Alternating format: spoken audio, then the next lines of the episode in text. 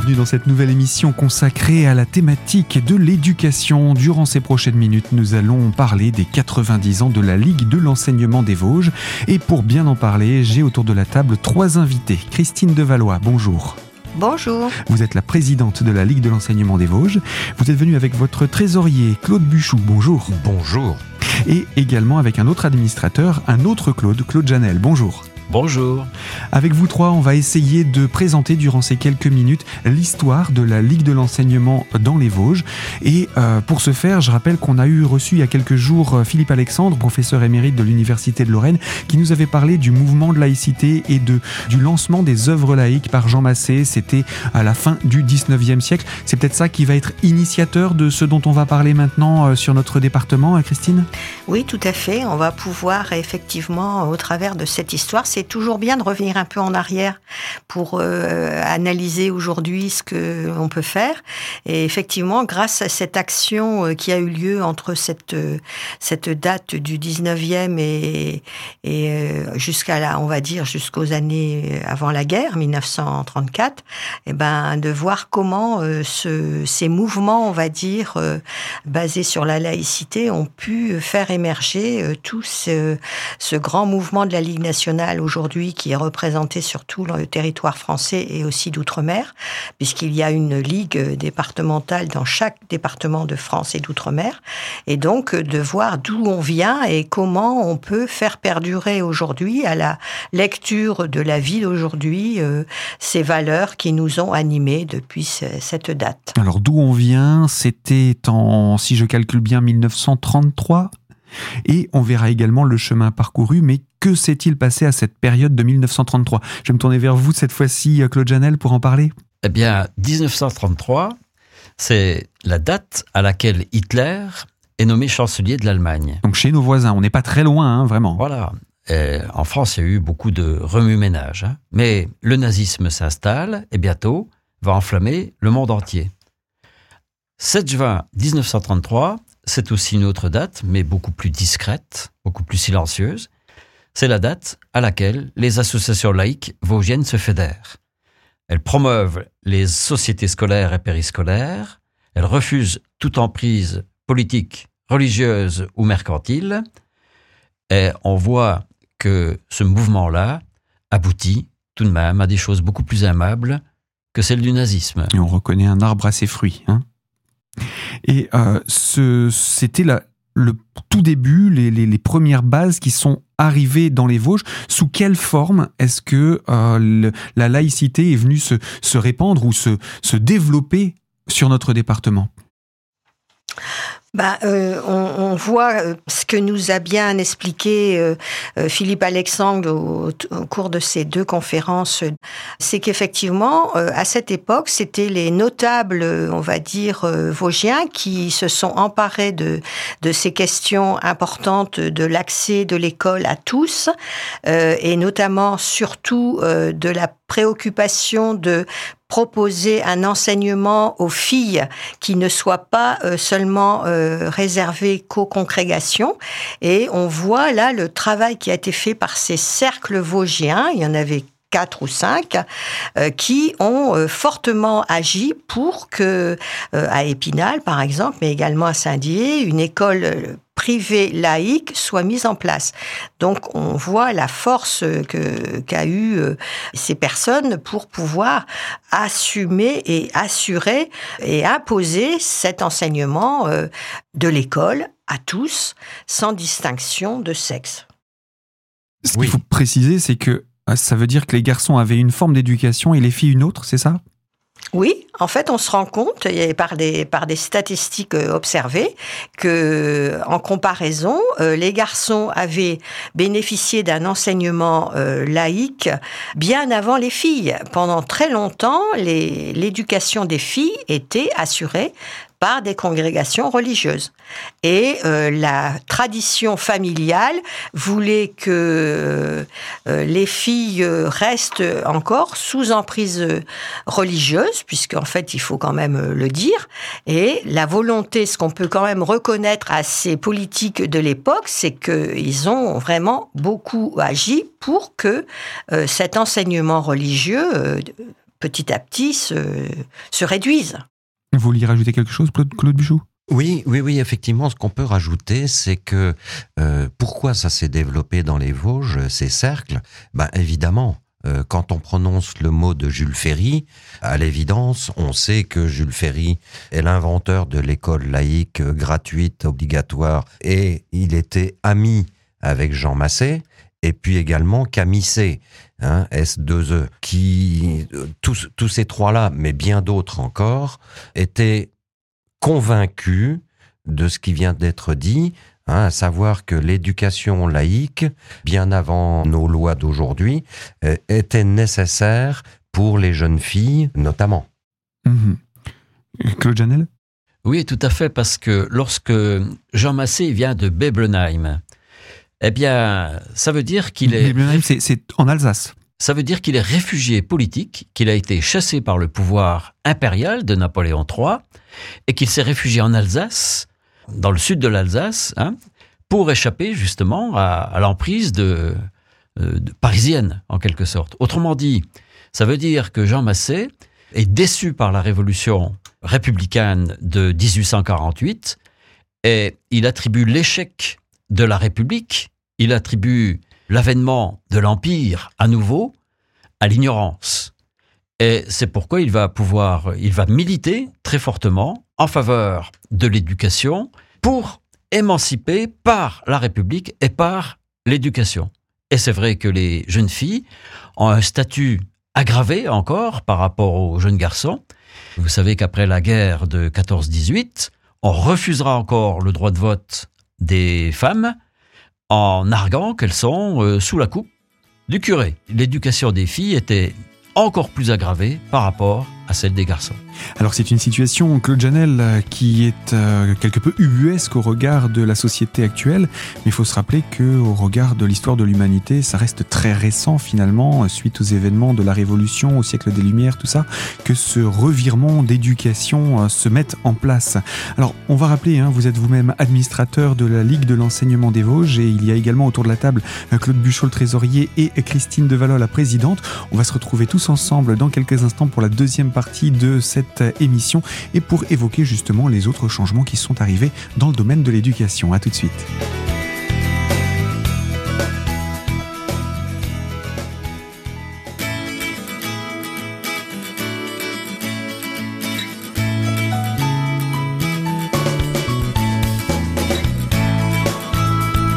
Deuxième partie de ce magazine consacré à la thématique de l'éducation et avec la Ligue de l'enseignement des Vosges, en compagnie de sa présidente Christine Devalois, de son trésorier Claude Buchot et euh, d'un autre administrateur, euh, Claude Janel. Justement, c'était avec vous que nous étions, euh, Monsieur Janel, il y a quelques instants pour parler de l'histoire de cette éducation et on se rend compte que même après la Révolution, après ce siècle des Lumières qui a apporté son savoir et ses connaissances, la population a encore du mal à- à prendre son éducation en main finalement. Est-ce qu'on peut résumer comme ça Eh bien, euh, par exemple, le, le philosophe euh, Emmanuel Kant estimait qu'à son époque, et malheureusement, il le regrettait, les femmes n'étaient pas encore majeures. Ça voulait dire qu'elles n'étaient pas encore autonomes sur le plan de l'esprit critique. Voilà, et il y avait beaucoup de, de chemin à faire.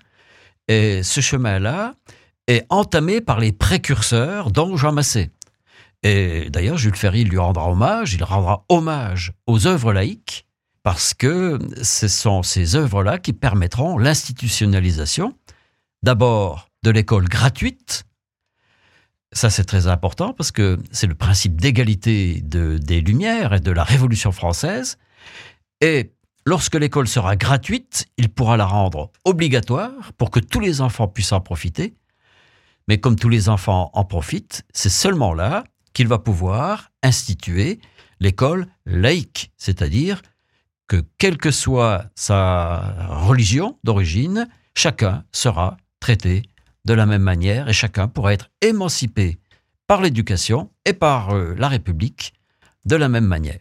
Est-ce qu'on peut parler d'une exception euh, à l'échelle européenne que vit la France à ce moment-là, au XIXe siècle, cette volonté de, de s'émanciper du pouvoir religieux? Alors, euh, aujourd'hui, peut-être, il faut savoir que la France partage un socle commun avec euh, l'Europe.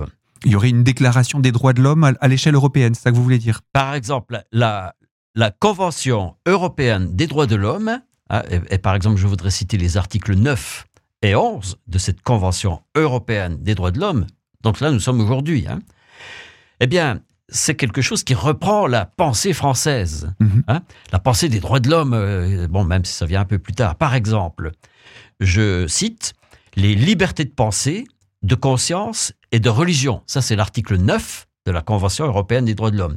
Et dans l'article 10, on trouve la liberté d'expression, et dans l'article 11, on trouve la liberté de réunion et d'association. Cependant, il y a tout de même une nuance et une spécificité française. C'est qu'en France, il y a vraiment euh, indépendance entre les églises et l'État. C'est-à-dire que l'État ne communique pas avec les églises, ou du moins pour faire euh, État. Hein Alors que dans la- l'article 15 du traité de Lisbonne, je cite, Les communautés religieuses ont droit de représenter la société civile et d'intervenir sur tous les terrains. En termes euh, un peu là, je dirais que les communautés religieuses ont droit de lobby. Mhm. Elles peuvent peser dans, sur, dans les décisions politiques. sur les décisions politiques. En Mhm. France, surtout pas. Ce n'est pas le cas. Voilà. Et, et j'ai envie de dire presque vice versa, l'État ne se, euh, comment dire, ne s'occupe pas du fonctionnement des religions non plus. Est-ce qu'on peut euh, Ah ben, en il y, a- y une législation, hein, bien entendu. Eh bien, bien sûr, en France, là, on revient à, la loi de 1905. hein, je voudrais euh, rappeler le- l'article 1 et peut-être 2. La République assure la liberté de conscience. hein, ça, c'est l'objectif, si l'on veut. Mais l'article 1 ajoute, elle garantit le libre exercice des cultes sous les seules restrictions édictées ci-après dans l'ordre public. Donc, euh, l'État laisse libre les religions, mais l'article 2 dit la République ne reconnaît, ne salarie ni ne subventionne aucun culte. Il y a vraiment une cloison étanche entre les deux. Pour permettre à chacun d'exercer ses fonctions dans le domaine qui lui est propre. Voilà, c'est-à-dire que la religion devient une affaire intérieure, mais elle n'est plus euh, quelque chose qui pèse. Affaire sur- d'État. Elle n'est plus une affaire d'État. Alors ça, c'est important de le rappeler, ce contexte, parce que quand va arriver en 1933 ce mouvement des... des comment, comment ça, s'appelle-t-il? Les, les cercles. d'œuvres laïques? Oui. Les C'est- cercles. C'est- c'est- On résumait en cercles?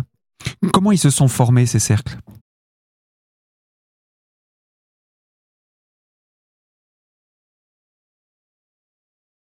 De personnes, soit euh, élus, euh, maires ou conseillers euh, à l'époque, conseillers général, euh, etc.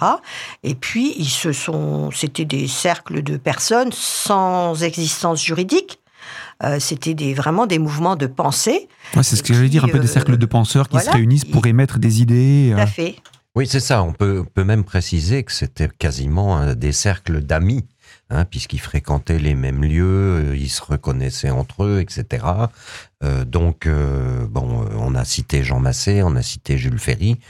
Comme j'ai dit tout à l'heure, il y en avait bien d'autres. hein. Il y a un sénateur qui s'appelait Émile Georges. Tous ces gens-là ont, je dirais, une unicité de pensée. Ils partagent les mêmes valeurs de laïcité justement et donc de, priorise l'éducation. On sent bien que dans ce mouvement, éducation et laïcité sont donc très liés. On va continuer à parler de cette thématique avec vous, Claude Buchot. Je rappelle, vous êtes trésorier de la Ligue de l'enseignement des Vosges. Et également à ce micro, nous avons Christine Devallois, présidente, et Claude Janel, l'un des membres du conseil d'administration. On se retrouve dans quelques instants pour la troisième partie de ce magazine. A tout de suite sur cette antenne.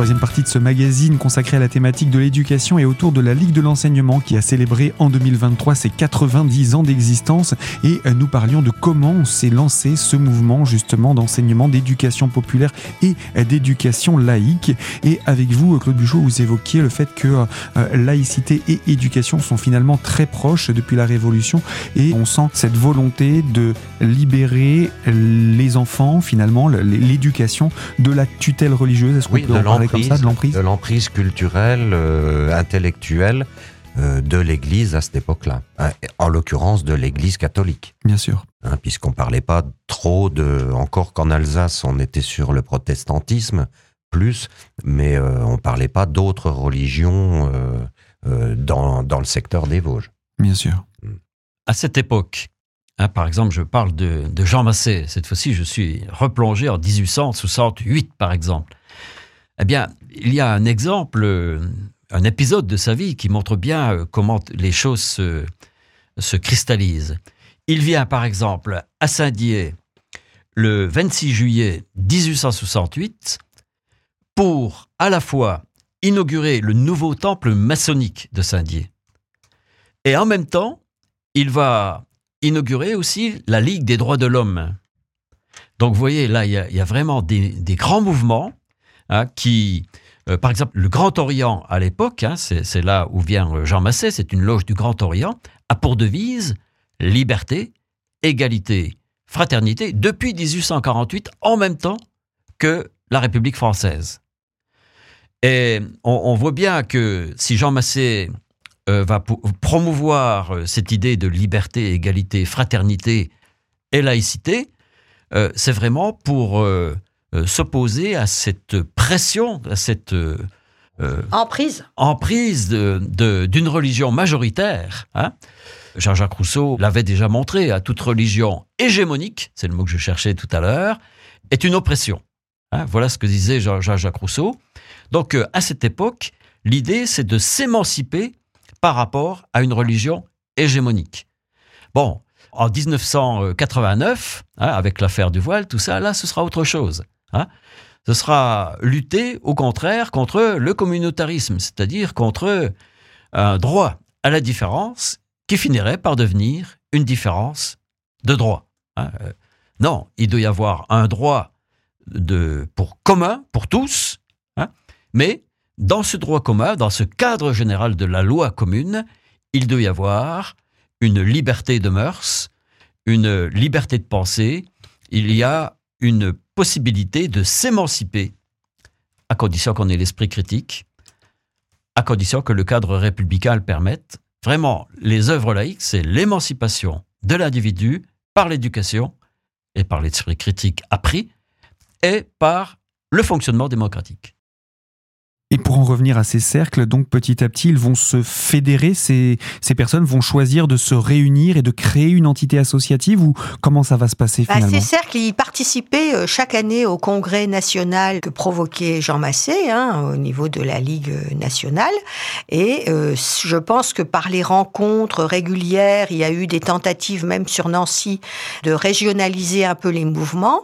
Et donc, euh, il y a eu quand même une volonté, je pense, au niveau national de fédérer tous ces mouvements, mais euh, la décentralisation n'était pas encore à l'ordre du jour et au contraire, tous ces cercles tenaient à leur indépendance, donc ça a fait l'objet de beaucoup de beaucoup de débats, mais finalement, je pense que quand même avec les années euh, qui se succédaient, les personnes qui perdaient un peu de de leur présence sur le terrain, etc., la nécessité de les fédérer a fait que pour les Vosges, la Ligue de l'enseignement des Vosges, que l'on appelait avant, à cette époque-là, la Fédération des œuvres laïques. C'est pour ça qu'elle a été créée en 1933.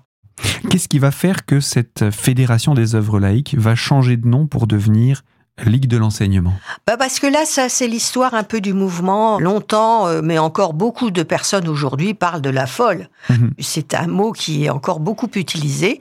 La Ligue nationale de l'enseignement a voulu euh, revoir un petit peu euh, et unifier l'appellation. Et donc, il a été entendu dans ses statuts que toutes les fédérations départementales devaient s'appeler la Ligue de l'enseignement du département. Et après, on a continué à utilisé Fédération des œuvres laïques pour euh, euh, bien montrer que c'était euh, la Fédération des œuvres laïques. Quoi. Claude Janel? Oui, parce que la Ligue de l'enseignement avait créé des cercles, mais qui avaient une très très grande autonomie. Et ça ne donnait pas un poids de culture commune, surtout pour résister aux œuvres de cette religion hégémonique aussi, hein, qui, qui cherchait à reprendre le pouvoir il y avait vraiment la guerre des deux France hein, euh, à la fin du 19e, il faut, le savoir ça. Et alors, lorsque le 7 juin 1933, les associations laïques euh, se fédèrent autour de la Ligue de l'enseignement, euh, ça lui donne vraiment un poids commun. C'est véritablement autre chose. Nous sommes à l'époque de la montée du nazisme. On comprend que là, il faut se serrer les coudes. C'est important de rappeler ce contexte euh, également international qui va mobiliser quelque part les, les troupes autour de cette, euh, cette volonté de laïcité et également pour parler de l'évolution de la Ligue de l'enseignement puisque là on a un petit peu avancé dans l'histoire et il reste encore beaucoup de choses à dire sur les, les responsabilités finalement qu'elle va prendre ou qu'elle va devoir prendre par la force des choses entre guillemets et je vous propose pour cela qu'on se retrouve dans une prochaine émission avec vous à notre micro. Euh, nous étions à l'instant en compagnie de Claude Janel, administrateur de la Ligue de l'enseignement des Vosges. Avec vous, Christine Devalois, présidente de la Ligue de l'enseignement, et euh, Claude Buchot, qui est donc trésorier de la Ligue de l'enseignement des Vosges. Je vous dis à très bientôt sur cette antenne pour poursuivre sur ces thématiques. Et quant à vous qui nous écoutez de l'autre côté de la fréquence, je vous rappelle, ce magazine est disponible en podcast dès aujourd'hui sur notre site internet radiocristal.org. Dans l'onglet podcast, vous choisissez la rubrique L'invité. Et en attendant, je vous dis à très vite sur cette antenne pour une toute nouvelle thématique.